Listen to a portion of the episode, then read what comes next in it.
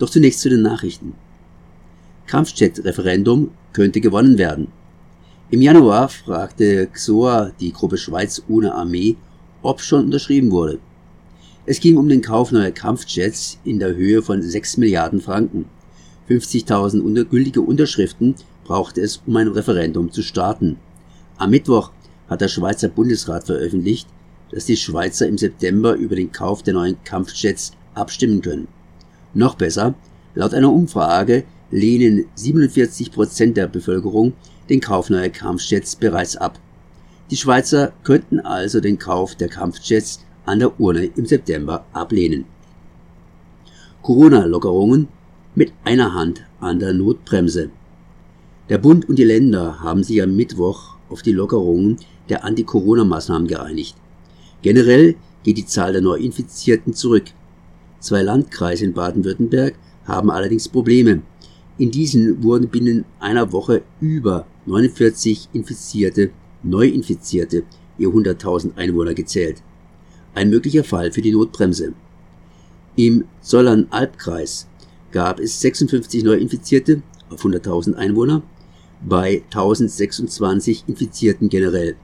Tendenz fallend. In Heidenheim kamen 50 Neuinfizierte auf 100.000 Einwohner hinzu. Hier waren aktuell 487 Infizierte am Mittwoch 6. Mai gemeldet, ein Plus von 450 Prozent. Freiburg hatte fünf Neuinfektionen und Stuttgart vier. Dieselfahrer nehmen es locker. In Stuttgart gibt es seit Anfang des Jahres auf vier wichtigen Strecken schon für Euro 5 Dieselfahrzeuge Fahrverbote. Seit Anfang 2019 gibt es bereits ein Fahrverbot für Euro 4 Diesel und ältere Modelle. Anfang Juli 2020 müssen diese Fahrverbote eigentlich ausgeweitet werden, falls die Grenzwerte für den Schadstoff Stickstoffdioxid überschritten wird.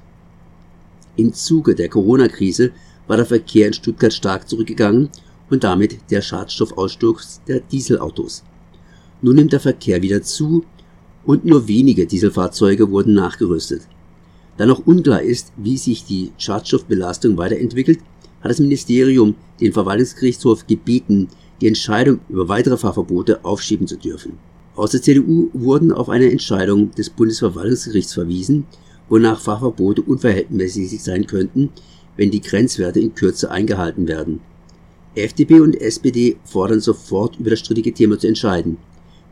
Die AfD ist für die Aussetzung der Verbote, da scheint die AfD mal eine geschlossene Meinung zu haben.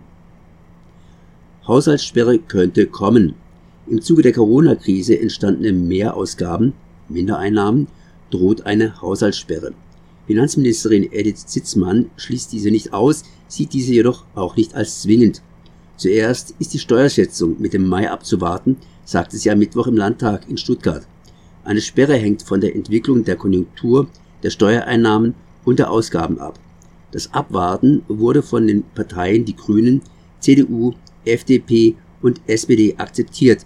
Die AfD forderte am Mittwoch im Landtag eine Haushaltssperre zu verhängen.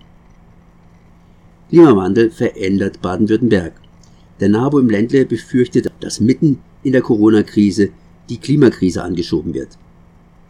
Der NABU fordert daher, dass Subventionen und öffentliche Gelder auch in der Zeit von Corona nach sozial gerechten, ökologisch und nachhaltigen Kriterien gegeben werden.